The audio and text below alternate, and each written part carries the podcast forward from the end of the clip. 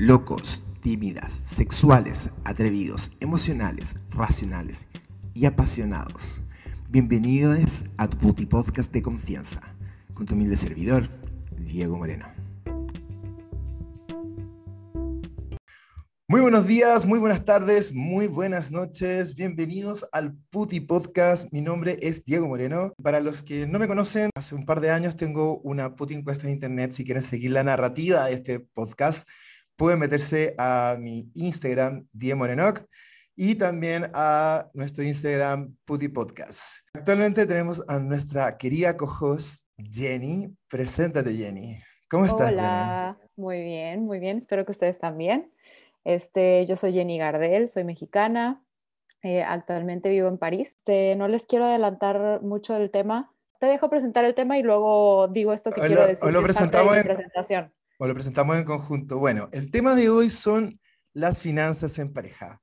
En general, las finanzas en pareja son un tema mega tabú, entre amigos por lo menos, es algo que no se conversa, pero generalmente si ya las relaciones son difíciles, hablar de finanzas en pareja puede ser aún más complicado, porque claramente cuando hay dinero todo se complica. Eso hemos traído a un experto, a un querido, gran personaje actualmente, Santiago Yamismoy o Santi Inversor en su IG, si lo quieren seguir.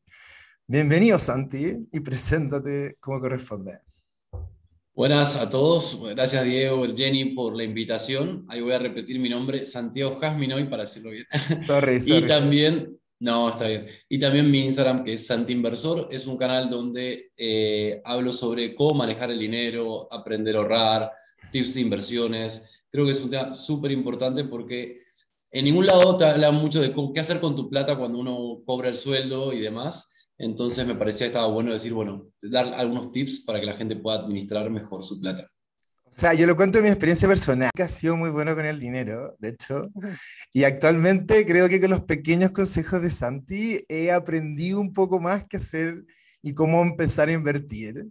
Eh, síganlo porque claramente lo hace muy didáctico, uno no queda como tonto, porque de repente uno se siente como tonto alrededor de este tema, que es lo que son ahorrar, invertir, etcétera, etcétera. Y siempre es bueno a lo mejor aprender un poquito más de este tema. Y de eso es la razón es por qué nace el podcast de hoy.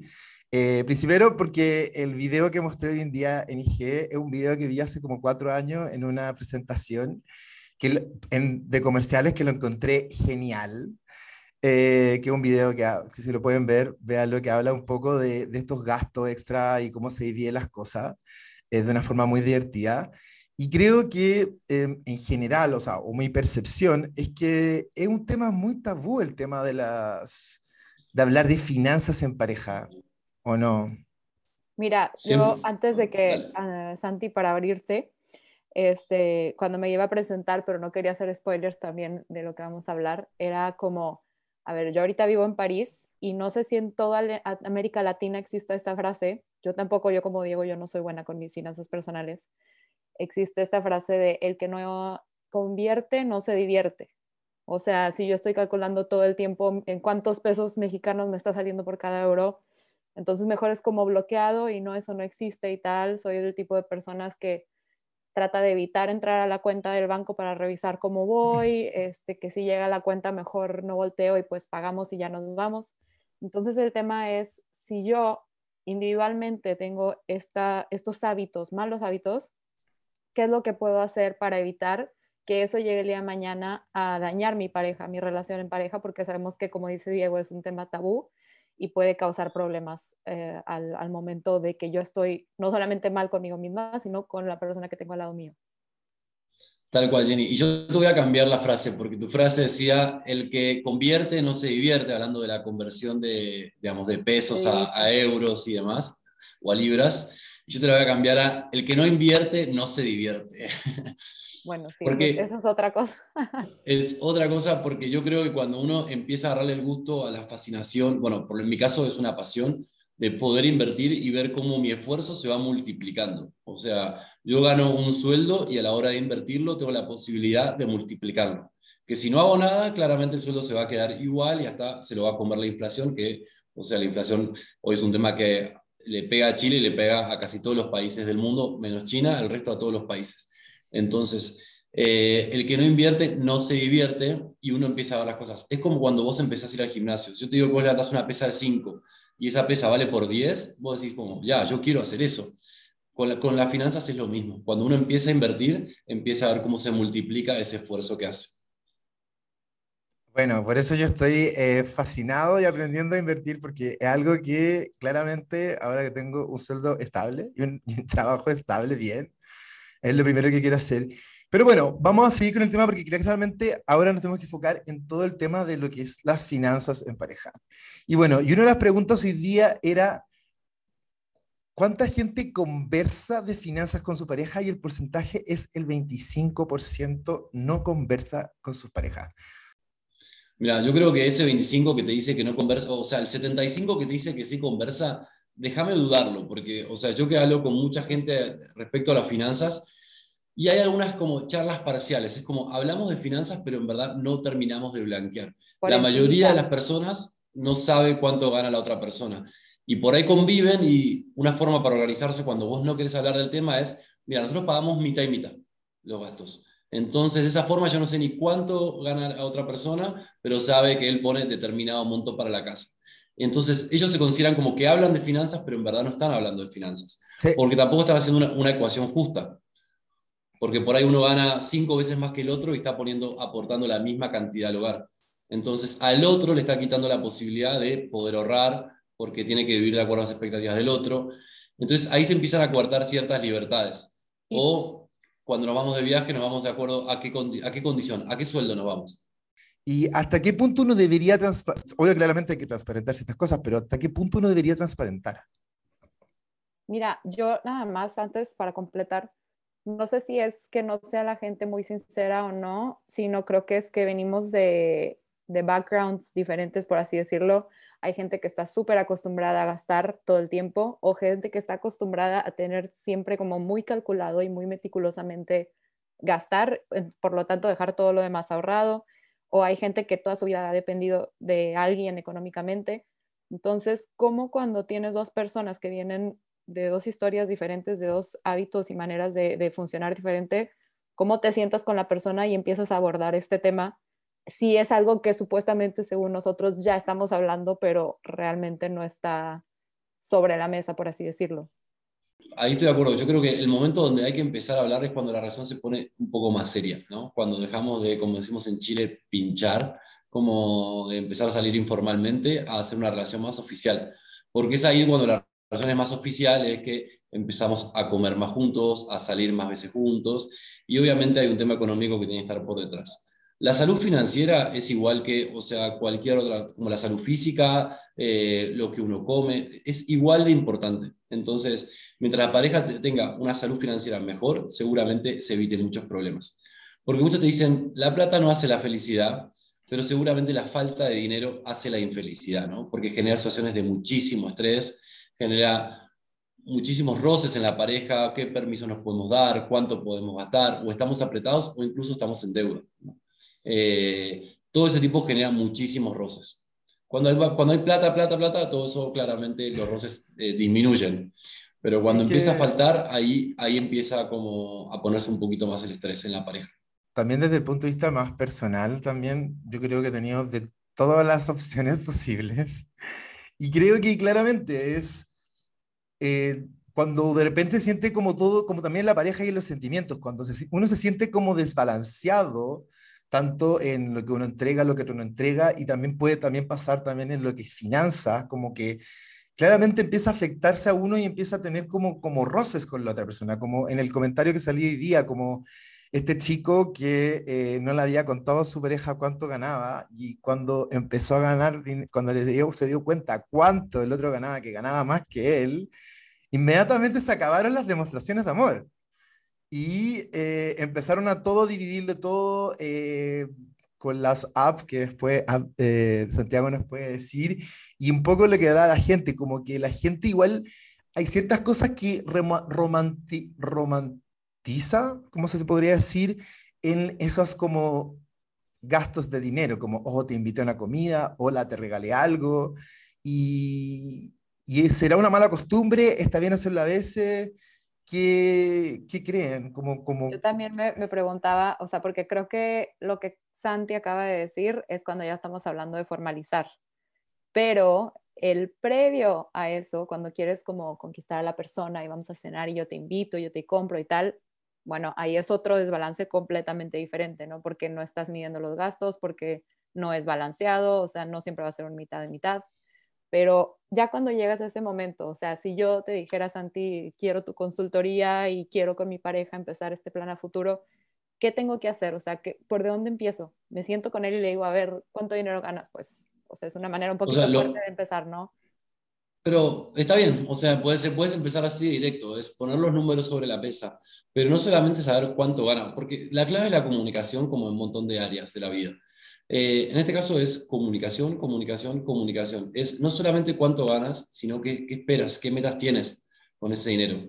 ¿Quieres ahorrar? ¿No quieres ahorrar? Eh, ¿Para qué estás invirtiendo? porque parte de la pareja también es tener proyectos en común. Que cada persona eh, individualmente tenga proyectos propios, pero también uno tiene que entender en qué proyectos está la otra persona. Si la otra persona te dice, mira, estoy ahorrando para irme a vivir afuera, y es como, y vos sos parte de la pareja, bueno, uno tiene que entender en qué situaciones están.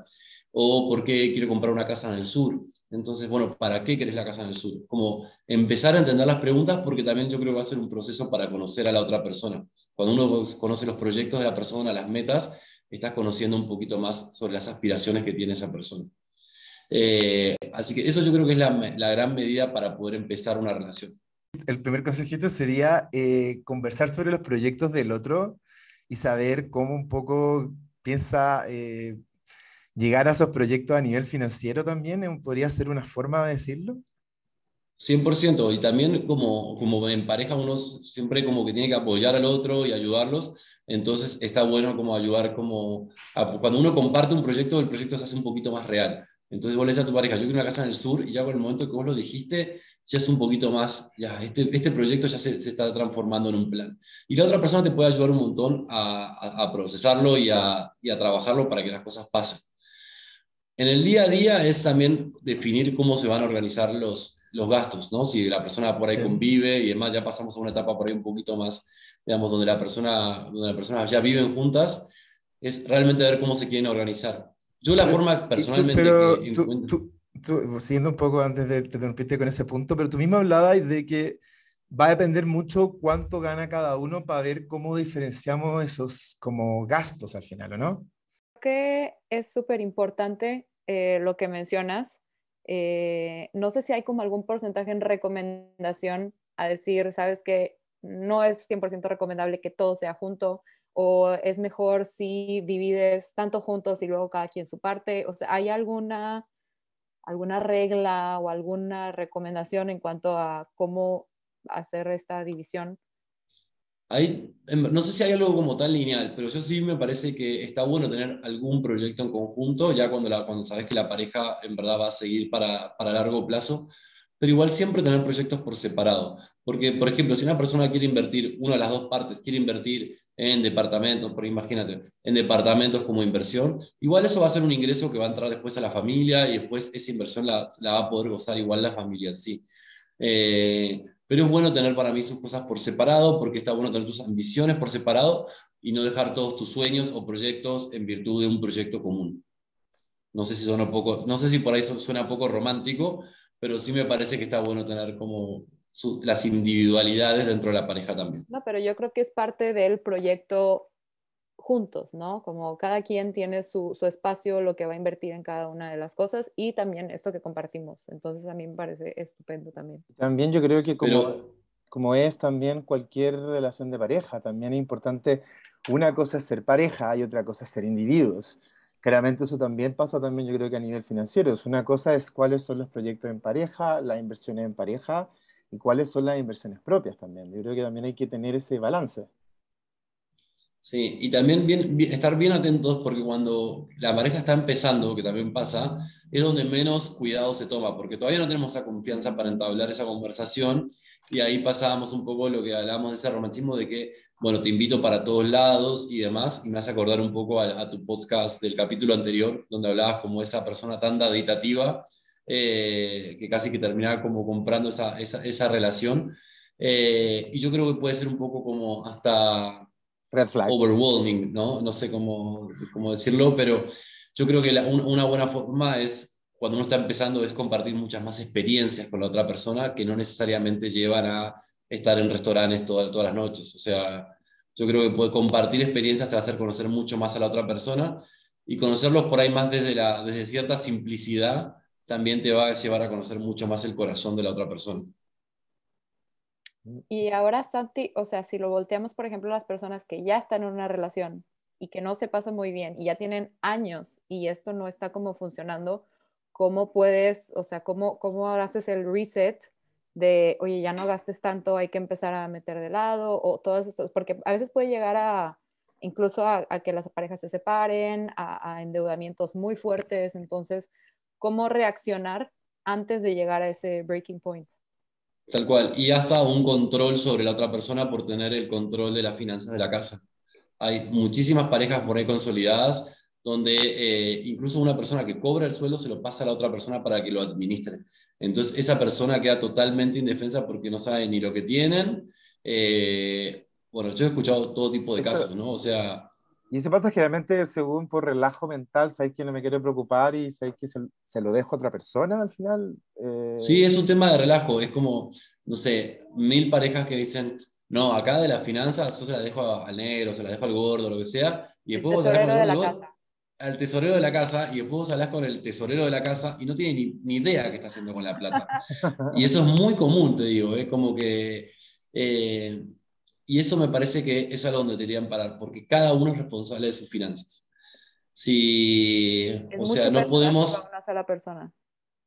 Es mucho peso para tenerlo sobre una persona. Y, o sea, uno, uno una persona no puede tener el 100% control de lo que pasa en toda la relación con las finanzas, que es una lista súper importante.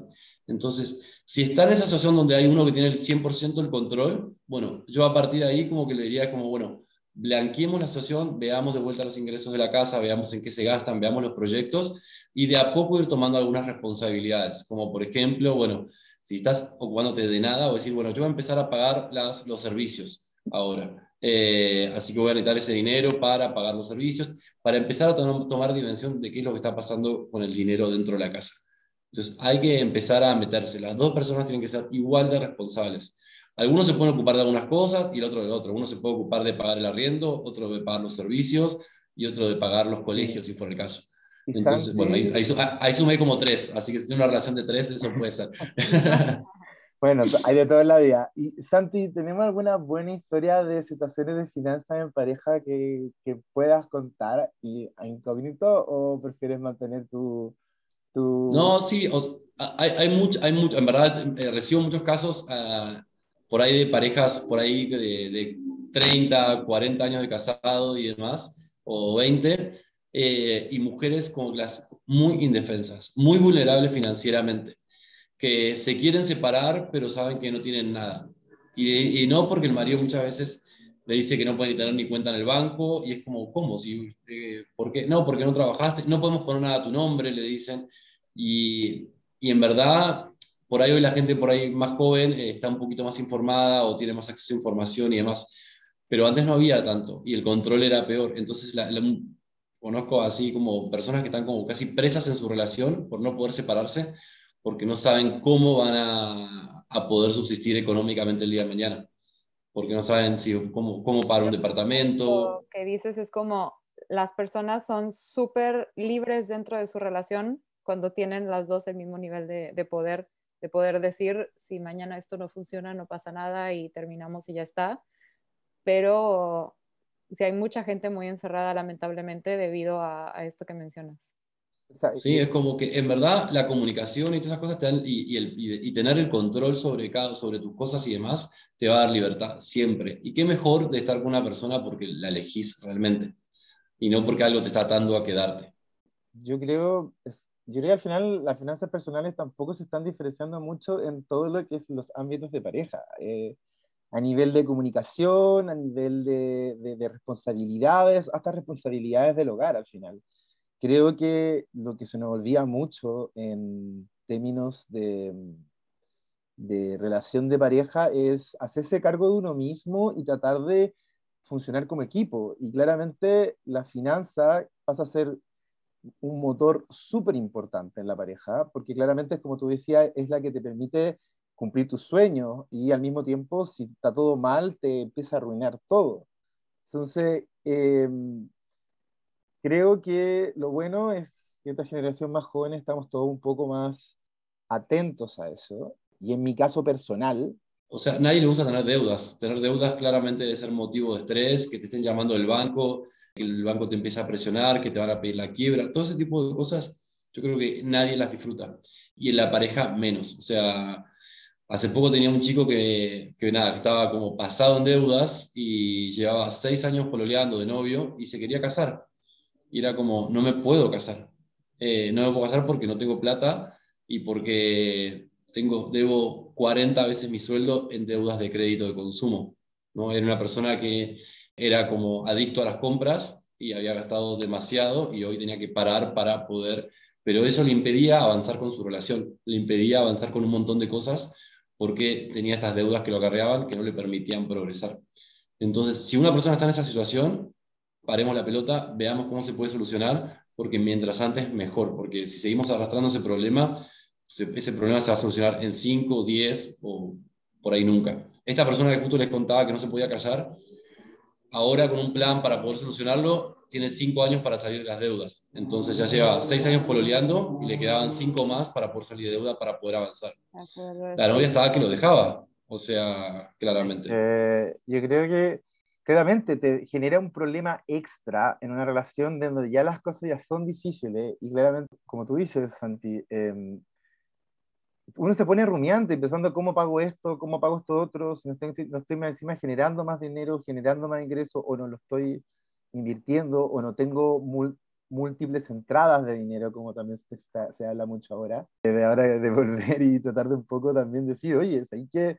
Yo creo que en un, mismo post que hablaba un poco el Santi era como, ¿sabes qué? No hay que salir a comer todas las noches, o ir a juntarse con los amigos restaurantes todo el rato, o pedir Uber Eats, en pareja porque estamos flojos y nos da lata. En verdad, cuando uno empieza a sacar el dinero, es un montón de dinero que está saliéndose de la nada, siendo no ya pareja estable o no. Entonces creo que es súper importante, yo creo que tratar por lo menos de lo mismo que uno hace también con los, sus sentimientos, como, oye, saber en dónde estoy, qué estoy, qué es lo que quiero. Eso, yo creo que malamente tenemos como que esa costumbre de hacernos los ciegos, así como aquí no pasa nada y todo está bien. Y cuando llega ese momento en el que hay que sentarse y ver los números y ver dónde estamos parados, como tú dices, o sea, estuve saliendo toda la semana al restaurante y luego fue como, ay, no quiero ver este, mi cuenta, no quiero saber qué, qué herramientas o qué es lo que puedo utilizar para decir, ahora sí me siento, ahora quiero ver dónde estoy parada y quiero cambiar esa situación, como por ejemplo la situación del muchacho, del chico, este, me quiero casar, entonces, ¿qué hago? O sea, ¿de dónde parto o de dónde empiezo a recoleccionar las cosas? Hago una hoja de Excel, en mi libreta empiezo a anotar, busco una aplicación, ¿Qué, qué es lo que me puede ayudar? Yo creo que todas esas funcionan, o sea, lo que cada uno, yo personalmente llevo casi todo en Excel, pero porque me parece más simple, porque siempre estoy con la computadora, entonces como que, y cuando me estoy en la computadora siempre tengo un ratito para hacerlo a conciencia, pero hay aplicaciones eh, como Splitways que uno puede ir anotando los gastos que, que tomamos en el día a día, incluso se puede dividir, si uno compra algo lo anota ahí, después se divide, como que eh, hay varias aplicaciones que te pueden ayudar, pero si te sirve la libreta como, y el lápiz, también sirve, o sea, como que en ese sentido siempre sirve. La verdad, ordenarse es un súper buen paso para dar como cuando alguien está desordenado, porque a partir de ahí podemos empezar a planificarnos, o sea, saber cuánto estamos gastando todos los meses y cuánto estamos ahorrando. Y, hay muchísimos eh, casos en que se gasta más de lo que se gana. Y eso termina armándose como una bicicleta, ¿no? O sea, y la típica frase, bueno, ahí después veo cómo lo pago. O salgamos, qué pereza hoy cocinar, eh, o da, nos merecemos una comidita rica afuera, ese tipo de cosas que son como bienes como del momento, como de, disfrutes del momento, al final nos terminan en verdad complejizando para en el futuro. En verdad, hay una sola forma para, para ser rico. Y acá esto grabalo eh, y que sea la muletilla del, del, podcast. Hay una sola técnica para ser rico y es comprando activos que te generen más dinero. Entonces, cuando vos recibís tu sueldo, vos tenés la opción de elegir y decir, bueno, lo gasto en un delivery o compro una criptomoneda o compro una acción de una compañía o invierto en un fondo mutuo. Esas 20 lucas que te gastaste en el delivery, 20 lucas chilenas que son como, no sé, 25 dólares, 25 dólares que te gastaste en el delivery, vos la podrías haber invertido. Si la hubieras invertido, esa plata se seguiría multiplicando y seguiría. Lo gastaste en Uber Eats o en un delivery, automáticamente esa plata desapareció y se fumó. La gastaste en una entrada de discoteca, reviviste una súper buena experiencia, bacán, pero esa, esa plata desapareció, no te, no te deja nada.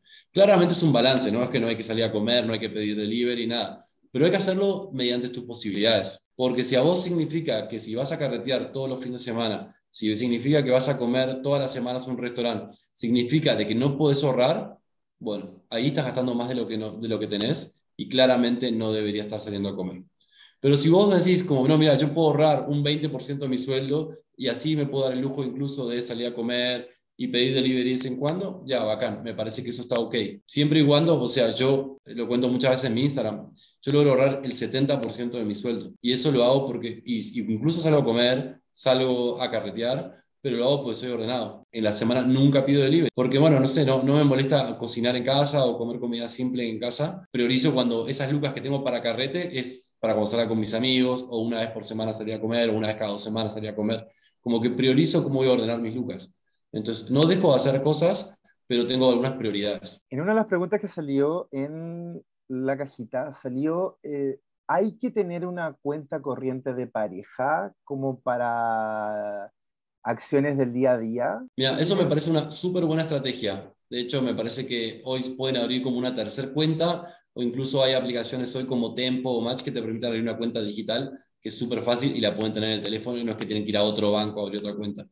Es súper bueno porque ahí cada uno puede depositar y todos los gastos de la pareja salen de ahí. Entonces uno dice, bueno, vamos a depositar, voy a decirlo en dólares para tener como números más internacionales, pero no sé, mil dólares cada uno o mil quinientos dólares uno y el otro 700 porque es cada uno lo que puede poner. O un porcentaje del sueldo de cada uno un porcentaje del sueldo de cada uno, exacto. Por eso imaginémonos que son dos números distintos. Eh, y con eso pagamos todos los gastos que tenemos y lo que sobra lo ahorramos por ahí. Para cuando nos vayamos de viaje el fin de semana, nos queremos ir al sur, lo sacamos de ese pozo. Porque si después nos queremos ir al sur y gastamos a mansalva, es como, bueno, uno saca el hotel, otro saca las comidas y demás, y sacamos. Ahí nos empezamos a desordenar. Muchas parejas se desordenan con estos pequeños aventuras de fin de semana que son súper entretenidas, pero se terminan porque no tienen un presupuesto estimado para... Como que ese tipo de decisiones está bueno que sean en conjunto. Lo otro, eh, en cuanto a inversiones de pareja, ¿qué tipo de inversiones crees que es bueno para una pareja más allá de bienes raíces, que es como sería como creo que el más común que la gente, las parejas tienen? actualmente, ¿qué tipo de inversiones más día a día se pueden tener en pareja como bien? A ver, para una pareja que, o sea, apunta, yo creo que igual un poco todas las parejas apuntan para estar toda la vida juntos, un bien raíz puede ser algo Si no, no seríamos pareja. Si no, no seríamos pareja, ¿no? Para perder el tiempo, obviamente no estaríamos.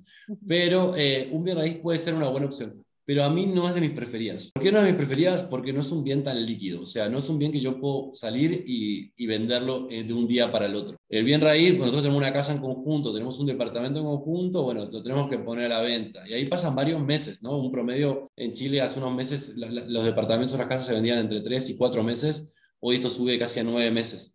Entonces, igual estás como nueve meses más atado con la otra. Como yo creo que hay que pensar las inversiones en conjunto, pero siempre teniendo en cuenta todos los escenarios. Entonces, no es que hay que ser pesimista, bueno, si me separo, ¿qué pasa? Pero es una variable dentro de la inversión y hay que tenerla en cuenta. ¿Pero qué sería? ¿Buscarlo más líquido? Buscar bienes más líquidos. Justamente los bienes raíces son justamente una, una inversión no tan líquida. O sea, comprar acciones, invertir en fondos mutuos, en ETFs, incluso en criptomonedas, vos salís y los vendiste al día siguiente. Incluso hay fondos mutuos y, o ETFs que invierten en, en, en la industria de bienes raíces.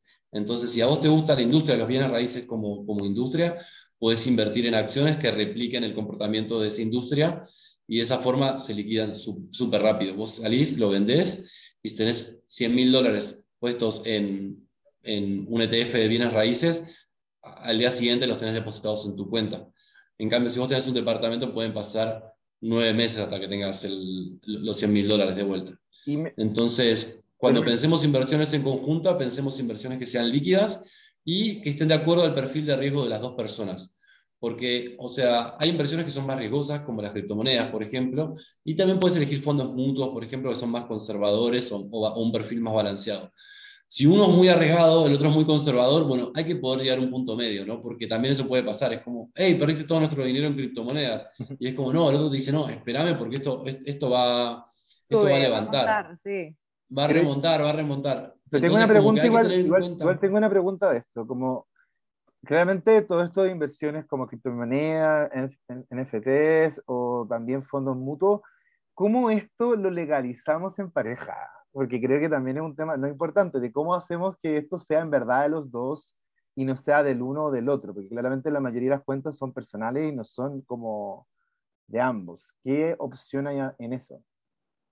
Bueno, o sea, claramente las inversiones pueden estar a nombre de una sociedad, se puede abrir una sociedad que está a nombre de los dos y se puede invertir de esa forma. O sea, eso, eso, eso si sienten que como que hay un tema de, de control se puede hacer y si no, se pueden ir haciendo, digamos, como hasta cuentas por separados, o sea, como que cada uno tenga una parte, una parte de la inversión a su nombre, entonces claramente de esa forma también se, puede, se, puede, se pueden liquidar, pero también se puede invertir como sociedad sin problema, o sea, así como un departamento puede quedar a nombre de los dos, eh, las acciones o los fondos también se pueden poner a nombre de las dos personas, o sea, abriendo una sociedad que queda a nombre de esa sociedad.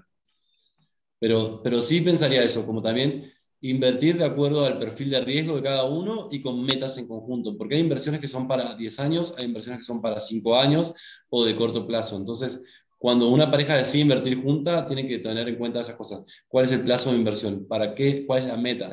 ¿Para qué lo estamos haciendo? ¿Y qué riesgo vamos a tomar? Y, a elegir, y ahí elegimos el activo. Que, que iniciamos juntos desde un inicio, desde que nos sentamos a, a platicarlo. Tal cual. Exacto, eso es parte totalmente de los proyectos. Y bueno, se nos acaba el tiempo, chico, más que decir antes de cerrar todo este Putty Podcast de hoy, que yo creo que hemos estado aprendiendo mucho, claramente mucha información de una, por eso les digo que sigan a Santi si quieren saber más de inversiones. Por mí, muchas gracias Santi. Ustedes les dejo la palabra. Diego, muchísimas gracias y Jenny también por, por, la invitación. A mí me encanta hablar de estos temas, así que eh, estaba feliz de estar acá. Para mí, los que están para, en, pareja, la clave es la comunicación, compartan cuáles son sus proyectos eh, para poder y ayúdense a ordenarse. Si ven que la otra pareja por ahí no está tan ordenada, véanlo cómo lo pueden ayudar para ordenarse, porque eso va a ayudar a darle muchísima más felicidad y muchísima más paz, que creo que es súper importante tener paz en la pareja. Así que eh, apóyense el uno al otro en eso. Yo me voy con la frase de Santi de que el que invierte se divierte y creo que si lo haces en pareja te puedes divertir aún más. Obviamente, creo que eso te puede sacar de muchos problemas y ahorrarte muchas discusiones también. Entonces, creo que lo más importante es educarnos en pareja y, hacer nuestros proyectos realidad. Y qué mejor que hacerlo con una, con una buena relación en todos los sentidos. Así que muchas gracias, chicos. Muchas gracias a todos. Nos vemos la próxima semana. Un saludo, un besito. Sigan a, y sigan a Santi en las redes sociales. Siéntense con su pareja, hablen de proyectos y métanse al Instagram de Santi. Y si nos quieren contar, si alguien después de esto les dieron ganas de conversar de, su pareja a través de finanza, bienvenido. Así tenemos casos de éxito, casos de ah, muy malos también se aceptan. Hay de todo. Así que bueno, muchísimas gracias. En Instagram, arroba Santi Inversor. Un abrazo para todos los que están escuchando y para ustedes también por esto es todo por hoy. Muchas gracias por escucharnos hasta el final. Sigan nuestras cuentas de Instagram, Putty Podcast, nuestro Spotify, compartan y que tengan un excelente día.